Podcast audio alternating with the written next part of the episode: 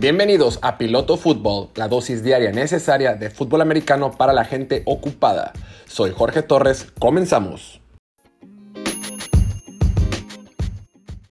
Hola, ¿qué tal? Bienvenidos a esta edición de Piloto Fútbol, edición de martes 19 de octubre del 2021, en este su podcast favorito con sentido de confianza en temas de fútbol americano. Episodio número 85. El día de hoy, pues vamos a hablar del Monday Night, ¿no? Hay que hablar del partido de lunes por noche, este encuentro de Buffalo que visitó a Tennessee el día de ayer y salió con derrota del estadio de Tennessee. Salió derrotado ante todos los pronósticos, bueno, ante la mayoría de los pronósticos, incluido el mío.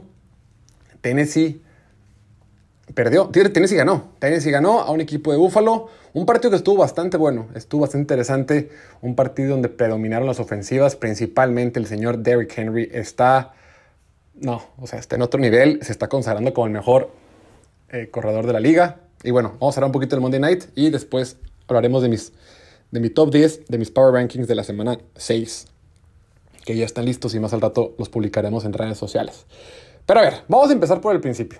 ¿Qué onda con este equipo de Tennessee?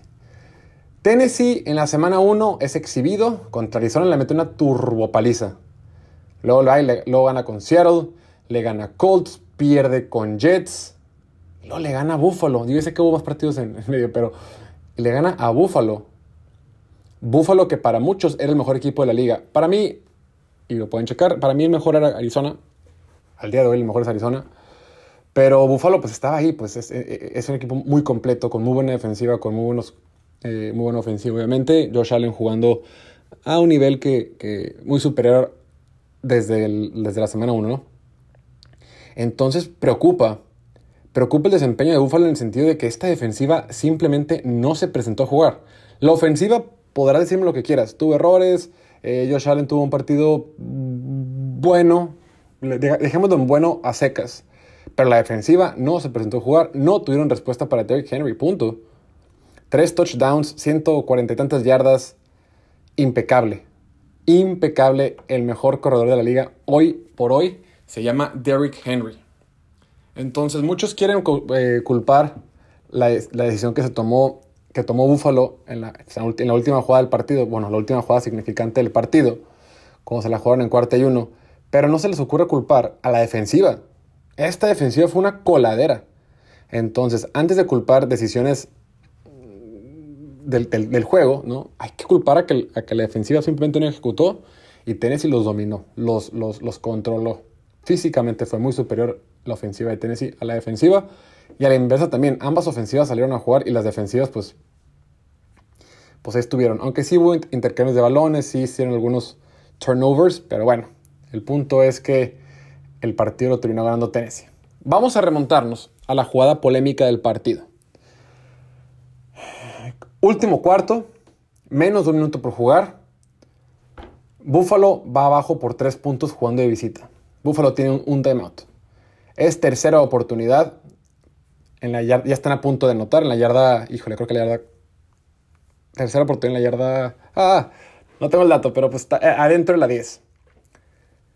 Corre el balón Josh Allen, se lanza por el primero y 10, no llega, se queda muy, muy, muy corto. Literal se queda a centímetros de pasar la, la, la marca del primero y 10. Y en ese momento el equipo de Buffalo tiene que tomar una decisión. Dentro de la yarda 5, cuarta y uno, con 22 segundos por jugar y un timeout, tienen dos opciones.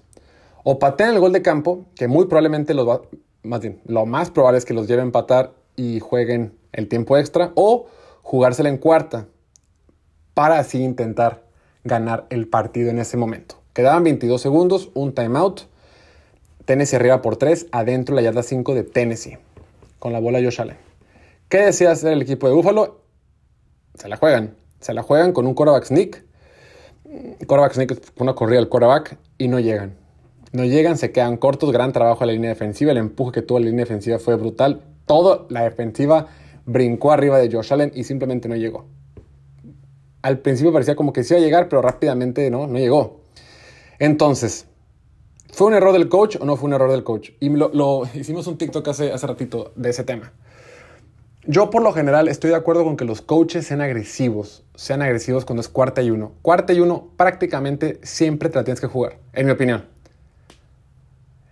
Hay cuestiones muy particulares o momentos del partido muy particulares cuando chance no te las de jugar. Ah, y, digo, de entrada, si estás adentro de tu propia yarda 30 o adentro de tu propia yarda 40 mm, si quieres, entre 30 y 35 o menos en tu propia yarda 30 y 35, yo no me la jugaría, aunque fue un cuarto y uno.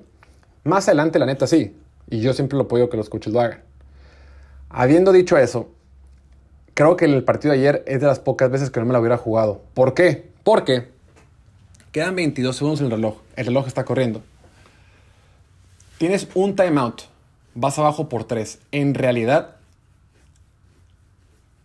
Buffalo había sido un equipo superior. Sí, sí es cierto que no habían podido parar a, Derrick Henry, pero tampoco podían parar a Josh Allen. Los, digo, los errores, los, los, los errores de, de, Buffalo fueron puntuales de Buffalo. O sea, en el sentido de que, aunque la defensa de Tennessee no jugó, o sea, se estaban metiendo el pie solitos el equipo de Buffalo. Si jugaban más disciplinados, hubieran ganado el partido en tiempo extra, en mi opinión. Al menos la ofensiva, la ofensiva está bien. En cuanto a la defensiva, pues creo que no pueden parar a Derrick Henry, pero tampoco creo que puedan parar a Josh Allen en un tiempo extra. En mi opinión, el mejor equipo ayer era Buffalo. Entonces, habiendo dicho eso, si tienes 22 segundos por jugar, un timeout y es cuarta difracción, si te la juegas, el reloj sigue su marcha. Entonces, pon tú que te la juegas, termina la jugada y pides un timeout cuando termina la jugada, te quedan 19-20 segundos. Con 19 o 20 segundos por jugar, ya sin timeouts, no puedes. Este. No puedes correr el balón. Porque si corres el balón, se te acaba el tiempo. Entonces no vas a intentar correr. Es una jugada de mucho riesgo vas a pasar. Y dices tú, oye, pues tirando, si juego, lanzo pases, puedo tener hasta, eh, puedo tener, no sé, dos jugadas, tres jugadas de lanzar pases. Sí, pero ¿qué pasa si hay un castigo? ¿O qué pasa si le hacen saca a tu quarterback? ¿O qué pasa si hay un error del centro? ¿O qué pasa si... No, el puro castigo, un holding, que te quita, dice, o un false start, o un lo que sea, que te quiten tiempo el reloj, o que te echen para atrás, y ya no tengas tiempo de parar el reloj y, e irte por tres. O sea, se me hizo como muy aborazado. No te daba el tiempo. El tiempo está muy ajustado. Si hubieras necesitado siete para ganar, pues obvio, haz lo que tengas que hacer, obvio. Pero en este caso, cuando tú ya puedas empatar el partido y llevarlo a la larga, creo que no fue la decisión correcta. Y repito, yo estoy de acuerdo con que se en cuarto y uno prácticamente siempre, pero excepto en este tipo de ocasiones. Creo que le faltó un poquito más de, eh, de visión al coach. Simplemente le faltó un poquito de visión. Entonces, no estoy de acuerdo con la decisión. Eh, y no es de que, hay eh, solo porque lo lograron, solo porque no. No, la verdad es que yo creo que ya más o menos he tomado mis decisiones y es independientemente del resultado. Por ejemplo, yo estoy muy en contra, yo le voy a los Cowboys, ¿no? Y yo estoy muy en contra de que intenten tapar una patada de, de despeje, porque tienen baja probabilidad y por lo general se marcan castigos, o le pegan al pateador, o hay un holding, algo pasa, y no vale la pena, mejor quédate con el balón. El día de ayer, este equipo de Dallas tapó un balón en una patada de despeje, lo logró. Aún así, yo creo que no fue la decisión correcta. Creo que arriesgaron demasiado, y no porque te haya salido fue la decisión correcta. habiendo dicho eso, no, le hubiera salido o no, creo que era muy arriesgado y no fue la decisión correcta, y pues ni modo le costó caro, le costó el partido. así, así es, los coaches tienen que tomar decisiones. Afortunadamente este equipo de Búfalo es sólido, no tiene muchos rivales fuertes en su calendario, sigue, va a ganar su división, va a estar en playoff. Chance esta derrota nada más, pues lo aleja del primer lugar de la conferencia, o, afecta en ese sentido, porque pues ahí está Baltimore, ahí está este, Chargers y otros equipos.